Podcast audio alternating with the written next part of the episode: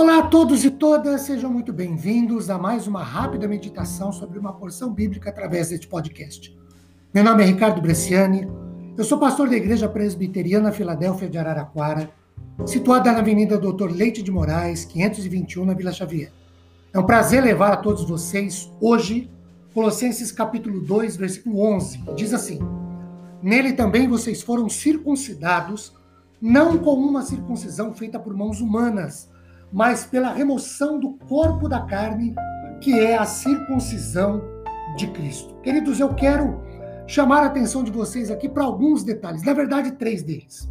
Como coloca o Warren, convém lembrar que os falsos ensinamentos que ameaçavam a igreja de Colossos eram constituídos de vários elementos, entre eles o misticismo oriental, a astrologia, a filosofia e o legalismo judaico através dos judaizantes, que eram judeus que se diziam convertidos, mas que diziam que precisavam observar a lei.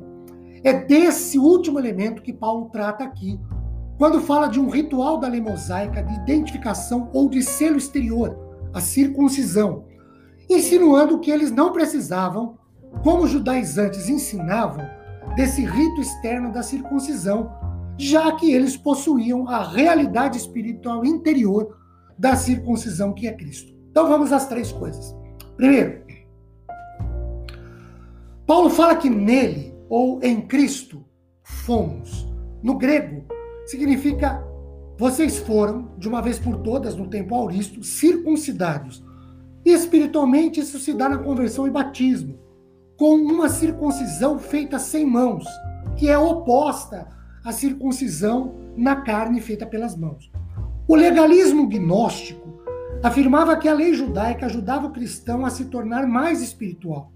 Se fossem circuncidados e observassem as leis alimentares e os dias santos, pregavam os gnósticos, os crentes poderiam se tornar parte da elite espiritual, entenda-se elite espiritual entre aspas, da igreja.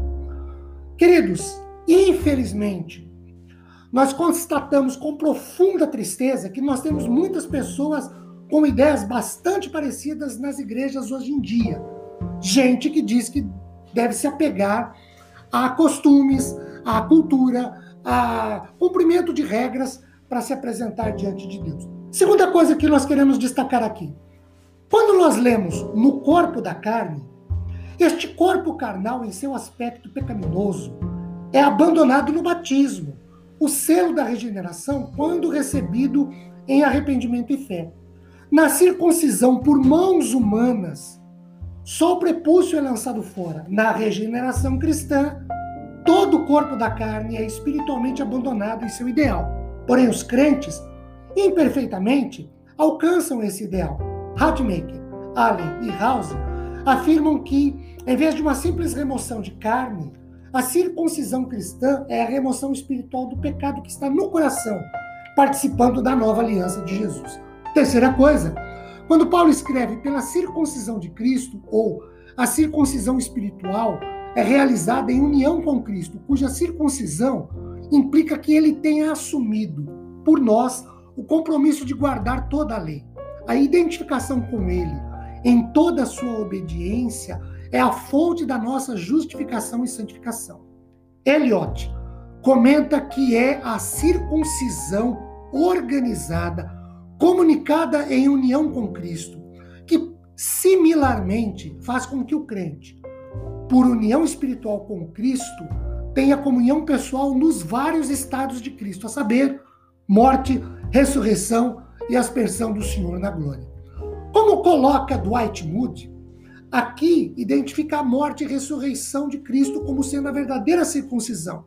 E aí ele cita Filipenses 3:3, porque nós é que somos a circuncisão. Nós que adoramos a Deus no espírito e nos gloriamos em Cristo Jesus, em vez de confiarmos na carne, na qual os cristãos da qualidade do corpo de Cristo participam. Nada foi feito ou sofrido pelo nosso mediador como tal, mas tem a sua contrapartida nos crentes. O primeiro derramar de seu sangue na circuncisão, ao oitavo dia do nascimento, foi em cumprimento de toda a lei, e o último derramar na cruz justificam vicariamente e, pela união com ele, nos santificam. Assim, Jesus é o autor da verdadeira circuncisão, chamada a circuncisão de Cristo. Romanos 2,29.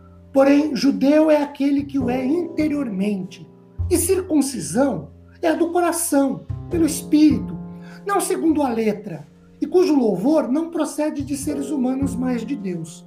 F. F. Bruce afirma que a verdadeira circuncisão é a interior, a do coração. Moody ainda acrescenta que não há uma analogia direta entre o batismo cristão e o rito da circuncisão da velha dispensação. Circuncisão aqui é a morte de Cristo, pela qual ele operou o rompimento da velha dispensação, purificando do pecado e reconciliando com Deus. Conforme, por exemplo, Deuteronômio 30, verso 6 afirma: O Senhor, seu Deus, circuncidará o coração de vocês e o coração dos seus descendentes para que vocês amem ao Senhor seu Deus de todo o coração e de toda a alma, para que vocês tenham vida. E Jeremias 9,15 corrobora dizendo: Eis que vem dias, diz o Senhor, em que castigarei todos os que são circuncidados apenas na carne. É com isso que o batismo cristão tem de ser relacionado. Que a graça do Senhor esteja sobre nós. Amém.